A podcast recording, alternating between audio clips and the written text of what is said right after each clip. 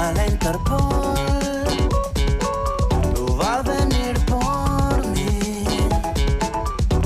junto a mis acreedores y el FBI.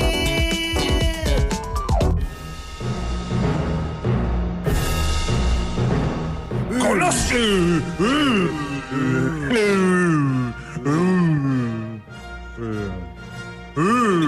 ¿Tiene papel tijera alguien arranca? ¿Quiere papel o tijera? Ay, igual. ¡Ay, tijera, doble tijera! ¿Quiere papel o tijera? ¡Ay, tijera, doblemente tijera! Mm, mm.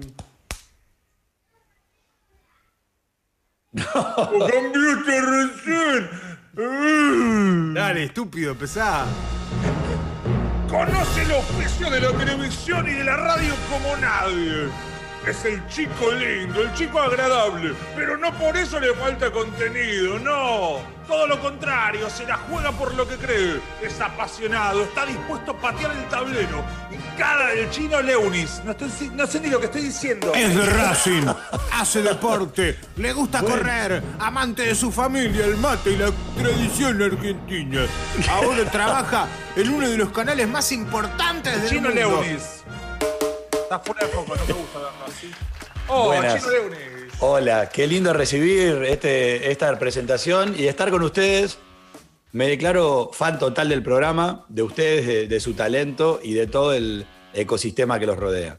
Lo quería decir al principio, Ah, para que me quieran un para- poco. Para, para condicionarte. Chino, escúchame, una cosa que dije, medio, medio en serio, medio en chiste, eh, es esto de que sos como, como un conductor eh, como clean, ¿viste? Como que podés estar en un evento, tipo como familia, ¿viste? Como, ¿viste? Como, Mm. pero, pero eso no quiere decir que no tengas, tipo, que no seas picante cuando tengas que picantearla. De hecho, has dado opiniones tuyas que por ahí resultaban inesperadas sobre ciertos rubros. No sé, sos un chabón recreyente. So- Sos un chabón recreyente, pero en el momento del debate de, de la legalización del aborto diste tu posición que era a favor. Total. A pesar de que por ahí, para gente que por ahí te sigue, te dicen, ay, no, por ahí, chino, vos, ¿me entendés? Pero y fundamental, Total, digo, total. como. ¿Está bien lo que digo? Sí, sí, yo creo que es como que uno tiene una, una imagen, es como que uno va construyendo una imagen, uno es, uno es quien es y la gente va haciendo la imagen de, de lo que cree. Yo puedo creer que vos Martín sos de una manera, que Miguel es de otra, y a partir de eso yo selecciono en mi mente opciones de lo que creo que sos, que no conozco de vos. Cómo me imagino que sos en tu casa. ¿Eh? Prejuzgando. Eh, Claro, que, totalmente. Así, así armamos la cabeza, ¿no? Entonces lo que digo es, yo soy una persona, eh, podríamos decir que para el afuera soy muy formal, eh, que soy una persona bastante diplomática, centrada, podríamos decir, pero sí me está pasando que siento que en este momento todo está muy polarizado extremadamente y es como, es como si, si esta situación de alguna manera también me hackeara internamente. Hoy me pasa que hay tanta polaridad tan extrema y tan desagradable que ya no, es como que no me interesa tanto ni siquiera salir a la pista de baile. Me quedo sentado tomándome algo o me fumo un pucho en la puerta, ¿entendés? No me, no me gusta lo que está pasando en este momento y no me refiero como a laburar, sino a la- a la opinión. Está todo tan radicalizado que ya no se puede opinar de nada. O sea, vos decís buen día y dice buen día para vos, pelotudo.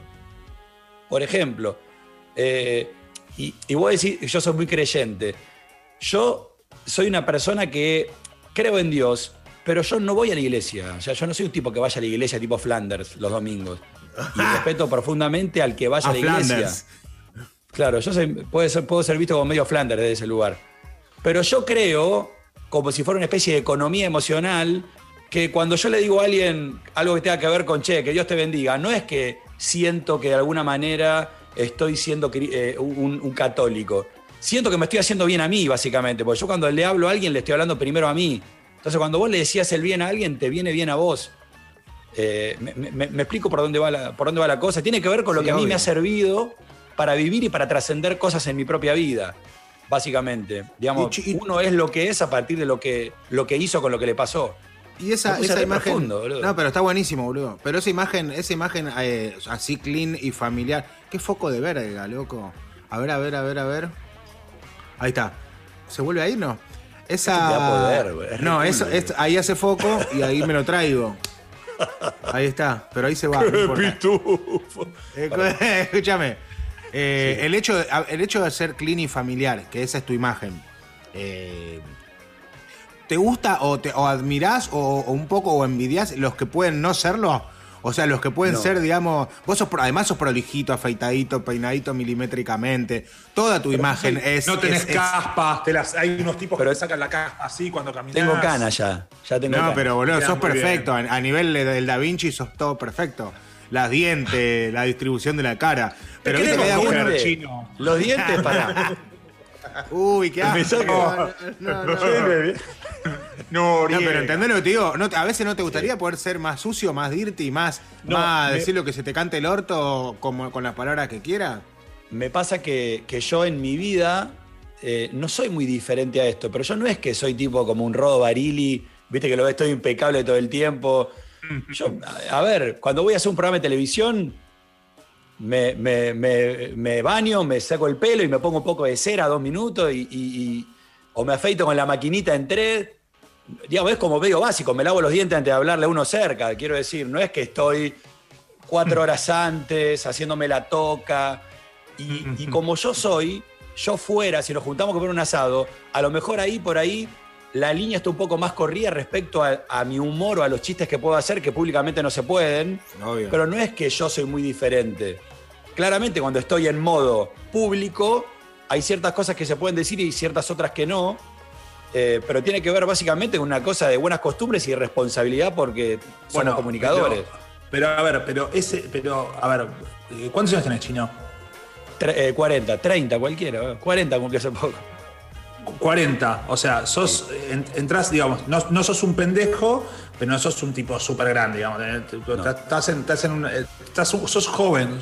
Eh, esa decisión de decir, bueno, estoy en los medios, entonces lo que voy a brindar en los medios, digo, le voy a huir a la polarización, tipo, y también voy a ser responsable y cuidadoso, es algo que se volvió inusual de- dentro de los medios. ¿Vos Seguramente. por, de dónde te bajó ese mandato? ¿Tú- ¿Tenías tu- tus referentes de los medios quiénes son?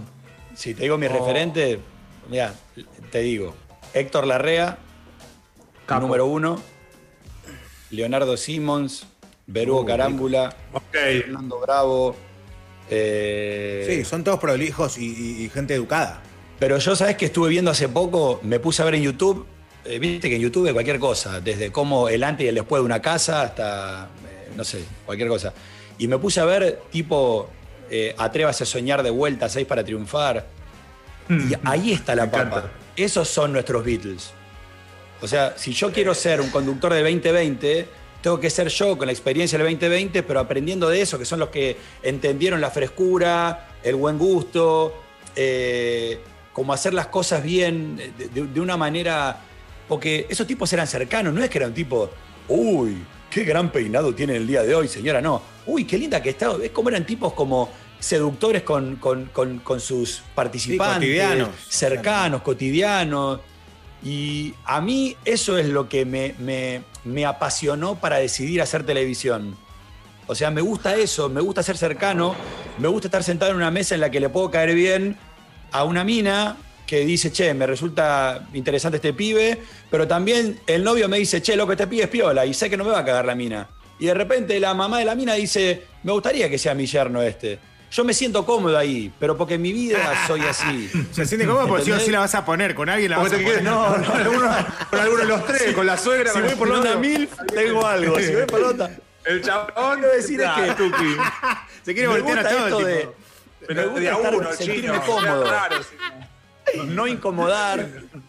Me gusta caer bien, me gusta. Nada, todos queremos que nos quieran en definitiva, pero no, no, no. No me, no me banco la polémica eh, energéticamente. No me gusta, viste, hay tipos que lo ves que Te estresa. laburan prácticamente ser polémicos. Yo, a mí, yo me quedaría pelado a los 10 minutos. A mí no me gusta confrontar. Pero si yo tengo que confrontar algo en mi vida, tengo huevos para ir. De hecho, me divorcié hace dos años. O sea, no es que yo soy un tipo que soy un tibio. Y tomé una decisión que fue la más difícil de mi vida. Entonces, voy para adelante cuando tengo que ir. Tengo ascendente en Aries, o sea que voy para adelante. soy No sabemos nada de eso que, es- quiere decir que sí. Ascendente en Aries quiere decir que sí. ¿Qué pasa eso? el- eh, bueno, yo soy de Virgo, pero ascendente en Aries. Me- Por ahí tengo mucho en común con Miguel, que él es virginiano, no sé qué ascendente tiene. Mi ex Sí. mujer era astróloga. Tengo también la astrología ahí flotando. Eh, ¿Por eso te separaste? No, no, no, por eso no. Puede ser, por otras cosas. Nada, no importa. Ahora, una cosa, tengo, tengo una pregunta para hacer sobre eso de, de los perfiles. Perdón. Eh, eso es Miguel. sobre. Sí. No, Dale, eso, dale. que cuando. ¿Vos sentís que la balanza está, eh, digo, que, está, que, que los medios están desbalanceados en función de que te gustaría que haya más, eh, bueno, voy a poner, lo, va- me vas- lo voy a poner de una manera, a decir que no, pero eh, entre comillas chinos, leunis, digamos, que haya menos gente que tira para el lado de la polémica y más que tira para, para el lado de, de brindar un buen contenido, un buen entretenimiento, o intentarlo al menos? Y desde No el momento.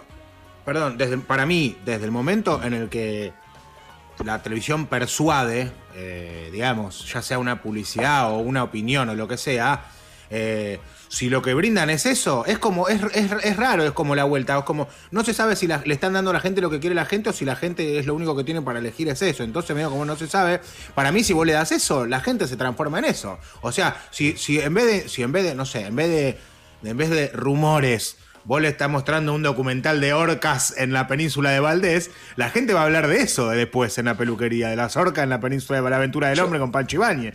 pero, La aventura del hombre. Pero Yo una vez que- garpó el puterío y vamos con eso. ¿Qué Sí, yo creo que el- el- uno de los grandes, eh, las grandes eh, virus que tiene la tele es el minuto a minuto, sin lugar a dudas. Lo, lo tengo recontra claro. El minuto a minuto rompió eh, la creatividad, porque el minuto a minuto yo laburo en aire. Ahora no estoy con programa, pero sigo siendo parte de Telefe y si Dios quiere pronto tendré mi proyecto.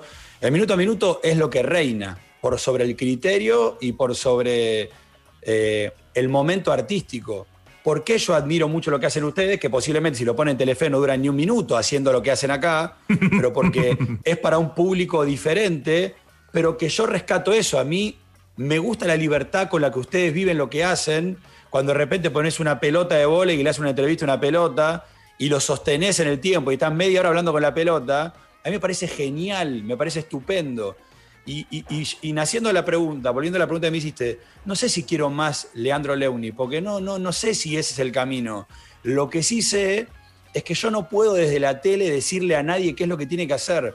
Lo único que puedo hacer es sentirlo internamente y que mi mirada por ahí, por casualidad, a alguien le genere, uh, este tipo me hace bien algo que tiene. Pero yo nunca voy a estar en la tele diciéndote, vos tenés que hacer tal cosa, escucharte, respetar. En eso trato de ser muy respetuoso porque cada persona tiene una mirada, un cristal, una forma de ver las cosas. Y yo ni siquiera sé a veces en mi vida qué hacer y qué decisión tomar. Entonces, yo no podría hacerlo. Mi deseo es ser un ente positivo en el lugar en el que estoy para que los que me vean puedan contagiarse de algo positivo en contra de la mierda reinante en el mundo entero. Entonces ¿Cómo digo, está el Rabí ¿cómo lo Leuni? podemos cambiar? El Rabí Dije mierda, dije mierda en televisión y radio. Nunca, uy, me- medio, medio Pergolini te salió ese, ¿eh? Es la voz tuya que haces cuando- pará. Eh, pará, pará. La voz. Este, Escucha, pará, eh, pregunta, eh, otra chinito. eh, A ver. ¿te- ¿Disfrutás de los curros extralaborales que son, por ejemplo, fin de año? Eh, Sos una persona que si yo tengo una empresa de con fin de año, fiesta, quiero que la conduzca el chino.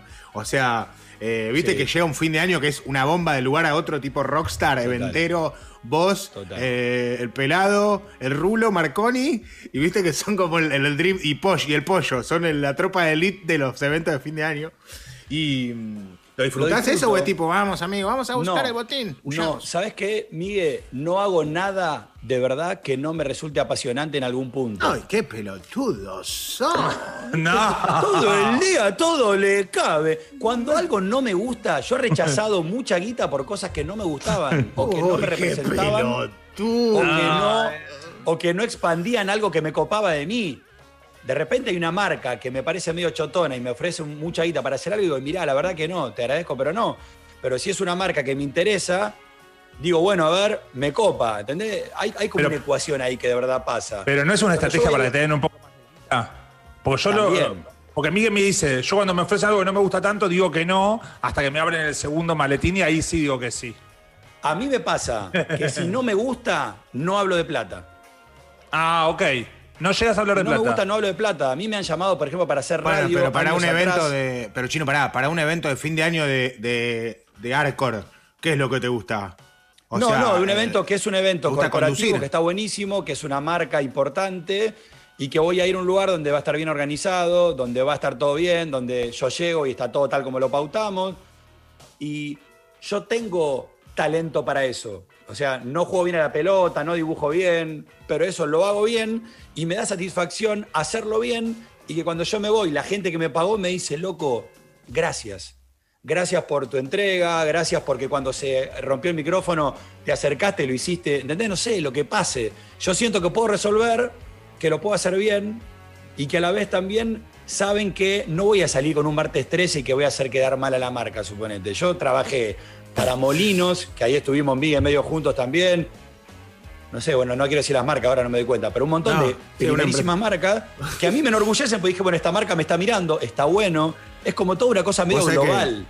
Tincho, eh, eh, es como un arte, eh, digamos, la conducción de eventos, porque como dice él, no es, es saber manejar un malón que, eh, que llegó a fin de año, que es el día en el que el empleado está al nivel que el jefe, es el día que hay alcohol. Es el día que, del respeto al chino chupaverga y un botellazo, un eco de los Andes en la frente, hay un segundo. O una cerveza de diferencia, ¿entendés? Eh, la única vez que yo hice un chico, un evento, evento en Costa Salguero, increíble. El primero que me bardeó, tipo, ya que se picó, tipo, eh, gordo, no sé qué, me fui. Y tipo, no me lo, Qué no lo soporté, no lo soporté vos. Y me, y me llamó la marca y dijo, sos la peor persona que podríamos haber contratado para un evento de fin de año. Tipo, un manga- Banco Galicia, 5.000 personas, todos los empleados de Argentina lo habían traído en avión. Y me dice, che, eh, va- viene la banda, la banda 21. Iba hacia la una y, y cayeron a las 3. Y yo le dije, mirá, yo no puedo esperar dos horas más. Eh, yo me voy. Eh, quedé como el ojete. con- Nunca más me llamaron por un evento. Se ve que se corrió la bola. Pero por eso, el chino es como el, el que está. Tiene la fama de. Llega el chino, ¿viste? El, el- el gladiador. Como él de- te, te va a manipular los climas, boludo. Eso es, es un talento. A mí me gusta. Me gusta, obviamente también te pagan muy bien, pero eso también, pues hay uno que de repente cobra menos y hace más eventos, yo qué sé. Cada uno por eso hace lo que, lo que quiere, lo que le pinta, lo que le sale. Pero a mí me gusta todo lo que hago. O sea, yo me voy del evento y me voy con una sensación de satisfacción. No es que digo, uh, me saqué encima esta, de esta cosa, ya fue, no. Lo hago, me gusta, lo disfruto. En definitiva, me gusta lo que hago. Se- ¿Sentís que era polémico cuando conducías en qué ano está? Eh, eh, era raro. Sobre todo, era muy desafiante para los participantes, porque imagínate que era bueno, a ver. Muy bueno, Martín. Aníbal, ¿eh? tenemos que mostrar. Uy, la... Uy, ¿dónde está?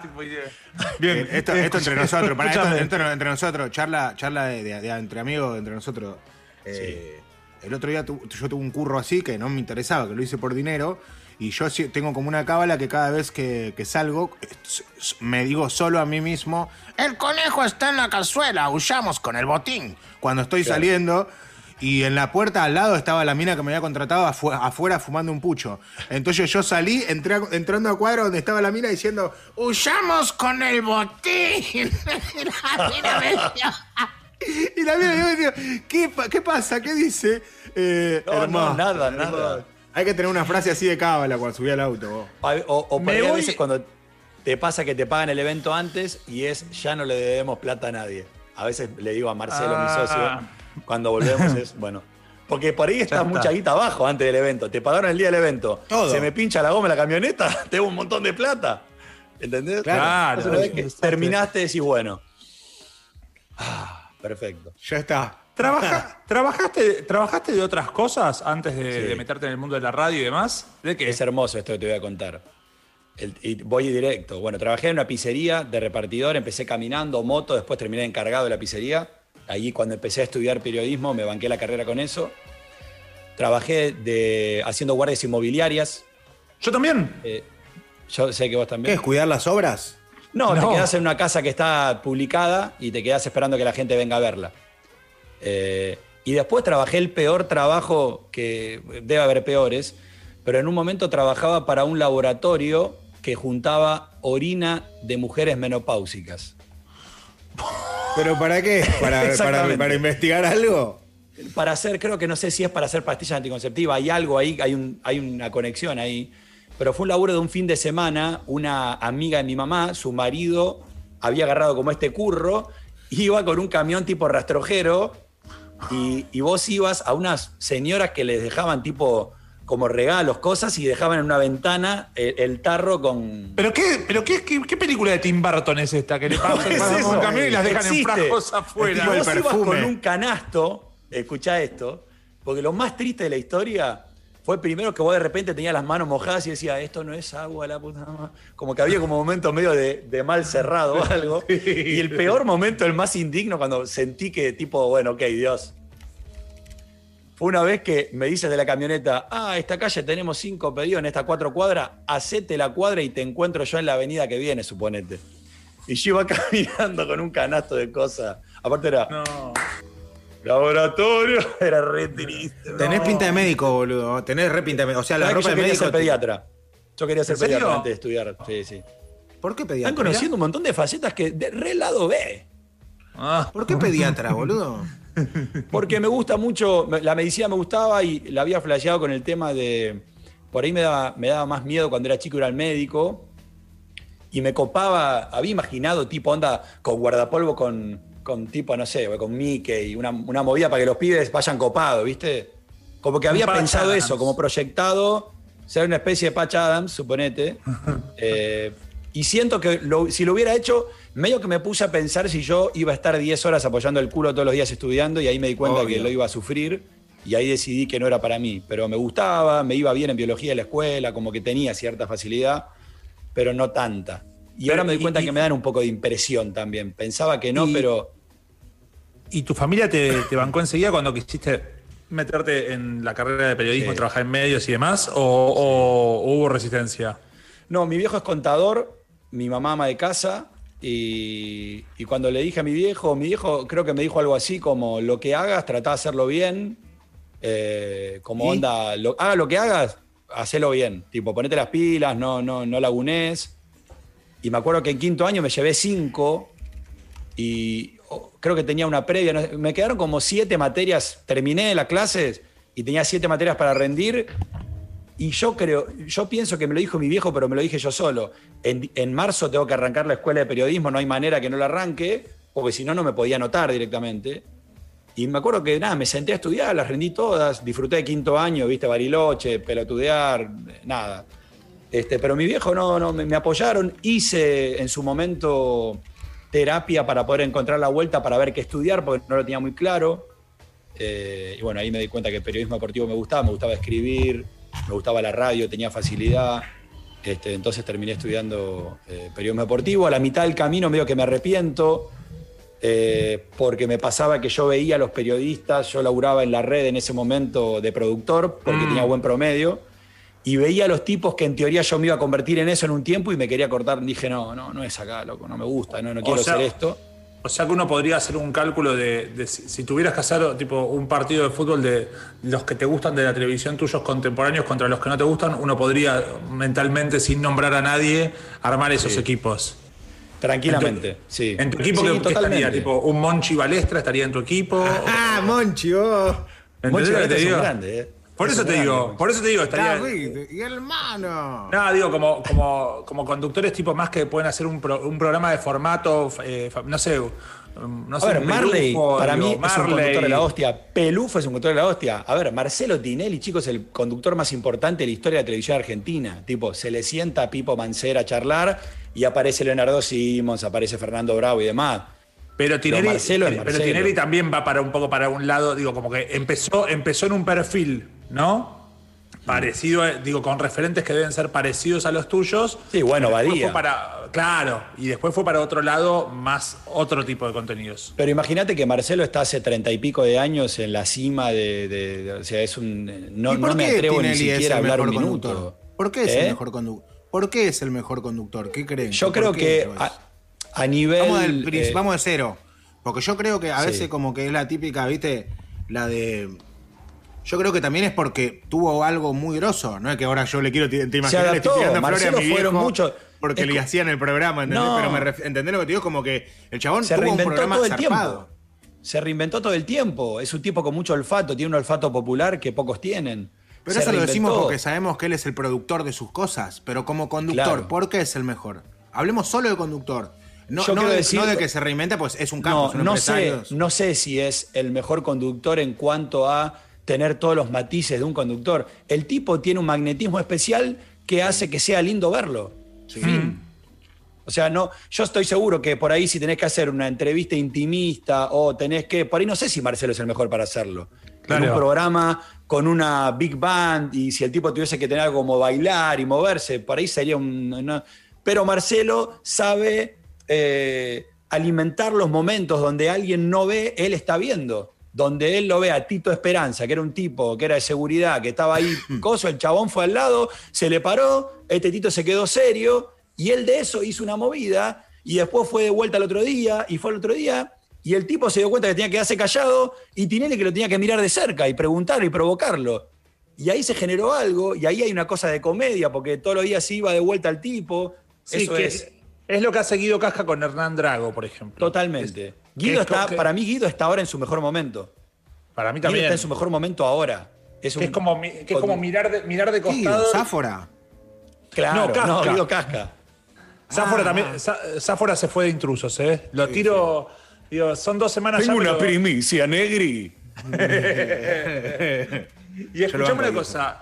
¿Tenés sueños eh, tilingos medio utópicos, así, irreales, como, no sé, eh, conducir un show afuera o conducir un late night, alguna historia así o no? Mirá, me encantaría, si yo te digo soñar al máximo, es tener un programa tipo Susana Jiménez, pero yo.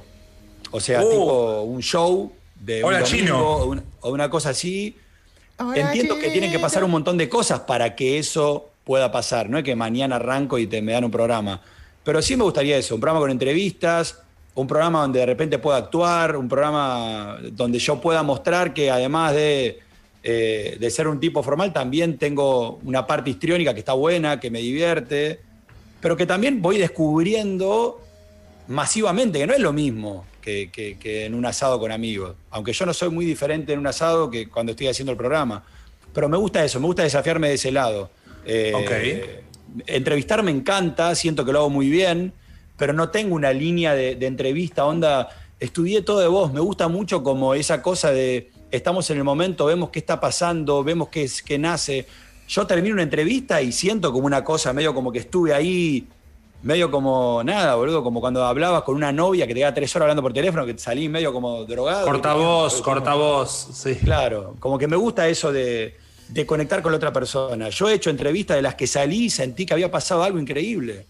Me gusta eso, Ah, ¿Cuál es? me ¿Cuál- gusta cuál- entretenimiento. ¿Cuál te acordás? sí. Así, una, una entrevista que vos hayas flasheado. Una así? vez lo entrevisté a Paulinho Mosca. Paulinho Mosca es un Ah, cantante sí. brasilero que me dieron, yo tra- trabajaba en Match y me avisaron que de la nada, che, lo vamos a entrevistar, te mandamos una moto a tu casa con el CD. Mirá, mirá qué época. Oh, yo me wow. iba escuchando el CD en el colectivo, colectivo, tren y subte para llegar a Match y me enamoré. Me enamoré del tipo, me enamoré de su música, entendí en dónde estaba el tipo, miré, miré el, el, el- el albumcito y cuando lo, lo fui a entrevistar, y no sé cuánto duró la entrevista, pero yo estoy seguro que ese momento fue una entrevista diferente a la que el tipo le habían hecho en su carrera, pero porque ¿Y yo solo iba había como- escuchado por- solo porque te había atrapado el, el mundo disco o además sabías de su vida? porque me atrapó el disco y porque a mí siempre me interesa la persona que voy a entrevistar. A mí no me pasa que digo, uh, miles de veces me sorprendí entrevistando a uno que me parecía un goma y de repente lo entrevisto y a partir de eso empiezo a mirarlo con otro cristal y me termina pareciendo piola su música.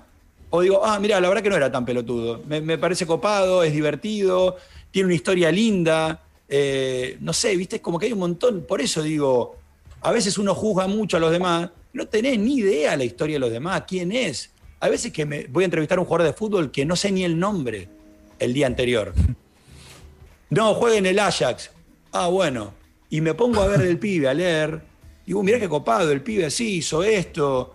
Se fue, a, se fue a Holanda a vivir solo con 21 años. Solo. ¿Qué onda, boludo? Yo estaría con dolor de panza en el avión, cagado encima. ¿Cómo es encarar eso? Y que llegaste y tenés un contrato de 500 mil euros por año. ¿Cómo es? ¿Cómo viviste? ¿Cocinás vos? ¿Estás viviendo con alguien? ¿Te llevaste un amigo para no tener miedo? No sé, me vienen un montón de cosas. Y de repente ese pibe que no conocía, ahora lo conozco y, y de repente lo empiezo a seguir un poco más y me empiezo a copar. Y así con todo, con actores. O me pasó de tener eh, entrevistas de un elenco y yo cuando me encabrono, me encabrono. No es que soy eh, Flanders. me pasó. Flanders, Flanders. Flanders en un momento se encabrona y termina internado en un loquero. sí, Bueno. claro, ese plan, ese plan. Me pasó de tener un elenco en, en Morphy de teatro y medio como que estaba haciendo, era un elenco tipo con, como decirte, cuatro mujeres, ¿no? Y yo entrevistando, nada, tenés que entrevistar en vivo, en Telefe, a cuatro mujeres, todo. Que puedan, que puedan Y hablar había todos. una que medio como que me estaba haciendo el favor. Y acá es una cosa recíproca. Yo estoy haciendo una entrevista para difundir tu laburo y vos estás en mi programa y generamos una sinergia linda para que a alguien le resulte entretenido verlo. Sí. Claro, Y yo obvio. notaba que yo qué sé, que yo qué sé. Y medio como que, ¿viste cuando vos tirás una pregunta y la pregunta vuelve en cinco segundos y tirás otra y vuelve? Y medio como Sí, que no, no, no había ninguna y digo, la verdad, te voy a ser sincero, fue el momento más desagradable que viví en el año por culpa tuya. Porque vos no estás predispuesta para hacer la nota. Y sabes qué, me parece, muy, me parece una actitud horrible la tuya. Sinceramente, como diciendo, tengo ganas de olvidarme de este momento, te agradezco mucho, ojalá que te vaya bien en la obra, pero... Y medio como que la, la asistente fuera de cámara me miraba y me decía, tenés razón. ¿Entendés lo que te digo? Pero, Uh, quiero ya cortar esta comunicación para saber quién ha sido esa maldita persona. me- No, pero era como una cosa medio snob, viste, medio como dale, goma, te estoy acá entrevistando buena onda para, tu, para Sí, difundir tu obra que- que posiblemente no está vendiendo todos los tickets que tenés que vender. Ponele onda, disfrutá del encuentro. Hay una cosa, medio un gen medio raro a veces los actores argentinos Mm. que no siempre lo entienden, que tienen que ir a divertirse a los programas, no van a cumplir. ¿Entendés? Le pasa a los americanos. Vos por ahí la ves a, no sé, aparece Tom Cruise y te hace un cameo de 20 segundos en Saturday Night Sí, Live y no sí, aparece sí, más. Sí, sí, sí. Por eso los entienden late un night poco, entienden un poco más late el- night. entienden un poco más la industria también de, de- de cuál es el de a qué van, tipo decir, bueno, a lo por que voy eso- con voy esto acá- es que yo también tengo mi oscuridad y, y también tengo mi intensidad cuando algo no me gusta. No es que soy un, un- A veces, viste, me dicen en Twitter, eh, tibio. ¿Y qué te voy a poner a opinar acá si es un quilombo? No tengo que pelearme con dos millones de tipos. Por eso está bueno Voy cuando, cuando, por ejemplo, un Obvio. actor que no necesita realmente vender un ticket y te la rema a morir, como Darín. un Darín, que vos decís, guacho, sos Darín, man. Y te está- me estás haciendo caer de risa y vos decís, podrías no estar acá, man. ¿Entendés? Esa gente, Franchella, eh, Darín, o los que realmente no necesitan de, de- de una prensa, ¿viste? Que siempre Raúl Rizzo. Bueno, Chino, gracias por haber pasado por. eh, no, en serio, por el show. Eh, gracias por haber charlado un ratito con nosotros. Hacía un montón que teníamos ganas de charlar con vos. Te bancamos a morir, te queremos. Quiero decir una cosa, eh, hoy encontré un tweet de 2018, no lo voy a leer, pero me lo acuerdo de memoria, que es cuando nos, eh, nos saca, eh, antes, no, cuando nos echaron de Blue, que es un tweet que hiciste para saludarnos a Clemente Cancela, a Miguel y a mí, eh, diciéndonos que bueno, que estábamos dejando provisoriamente de hacer el programa, este, pero que sin duda íbamos a seguir haciendo radio y yo, así que es verdad que nos venís bancando desde el principio de todo esto y siempre tirando buena onda. A pesar de que poner no nos conocemos personalmente, siempre nos tirás la mejor, así que muchas, muchas gracias, loco. Mirá, Gracias, de verdad les digo, eh, es, es admiración real porque me gusta lo que, lo que hacen y la admiración, la definición que tiene es, si yo lo hiciera, me gustaría hacerlo como ustedes. Yo cuando los veo jugar a ustedes me divierte y me dan ganas de jugar con ustedes. ¿Se entiende? Es como Sí. están jugando con los cochecitos, con los Playmobil y tengo ganas de ir a meter el barco pirata con ustedes y que nos pongamos a jugar juntos. Eh, y si yo hiciera radio, en algún momento volviera a hacer radio, que de repente me gustaría volver a hacer radio, a mí me gustaría estar en un subconjunto en el que está la gente como ustedes. ¿Me explico a lo que voy? Donde ustedes Sí. pueden abiertamente ser lo que son y también sumar algo, porque ustedes aportan algo. Hay talento, hay humor, hay por más que parezca que estoy improvisado, hay mucha improvisación, pero también hay ganas de hacer cosas No, creativas. está todo, está bueno milimétrica- milimétricamente calculado. Gracias, Chino Leunis. Gracias, por nosotros. Un beso grande, gracias a ustedes. No cortes. los quiero mucho. Chau, chau. Últimos cartuchos